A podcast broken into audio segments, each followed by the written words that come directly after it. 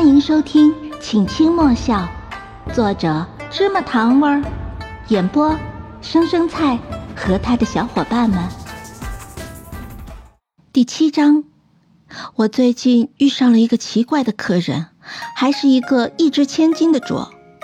光是下午就花了一锭银子在书画坊待到夜幕初升。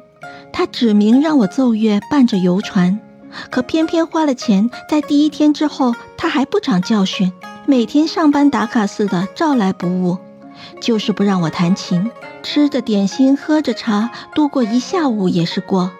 他花钱，他老大。第三天他来打卡之后，我就摘下了面纱，开始品茶吃点心。果不其然，琴姬姑娘国色天香。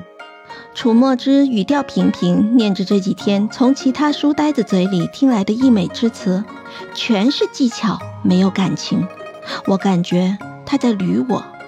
其实我知道这位客人可能非同寻常，他是个习武之人，这很容易分辨，哪怕气质上就能和平时那些文人划分个清清楚楚。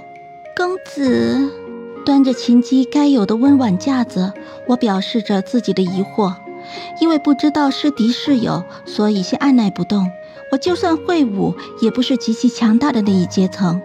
迂回着来的应付方式，总不会做错太多。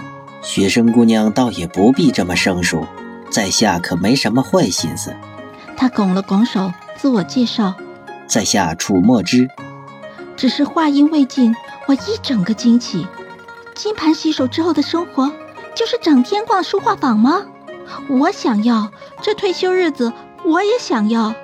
正派盟主的女儿可以宣布金牌洗手，然后十七岁直接退休吗？我认真的，怕是完全没有想象过我的反应。我看着楚墨之笑得厉害，倒是怪好看的。这个人看起来可不比书画坊上任何一个漂亮姐姐差。雪生姑娘倒是出乎在下的意料了。原本只是为了附庸风雅，刻意准备的折扇在楚墨之手里舞出了花。他眼珠子一转，我倒是莫名的联想起了装乖却满腹坏主意的小猫。楚墨之的确有个坏主意，临时冒出了心头。他猜测着武林盟主之女胆敢离家出走，也是个离经叛道的主。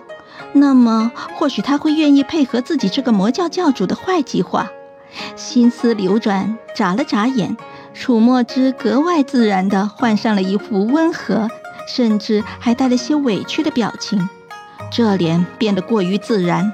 要不是我好歹活了几年，有点没啥用的人生经验，不然绝对被这副好皮囊一骗一个准。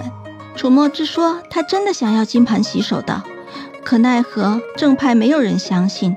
他的金盆洗手大会也一直没有举办得成，他忧郁地请求着传闻中绝色的琴姬可以配合他做一场戏，非绝色琴姬不娶，而我愿意为他远离江湖。他反问着我：“因为绝色美貌和情爱而离开，这样肯定更加可信吧？”他脑子进水了，我确信。楚墨之这是故意报复我爹吧？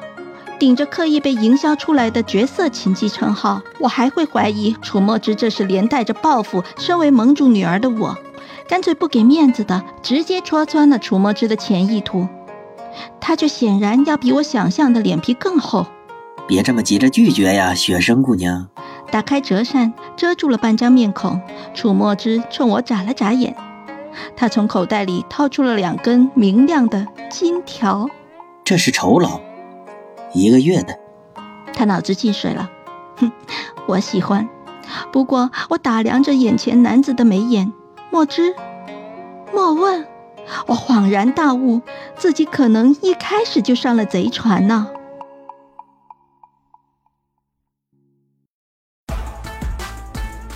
本集已播讲完毕，下集更精彩，欢迎点赞、订阅、收藏哦。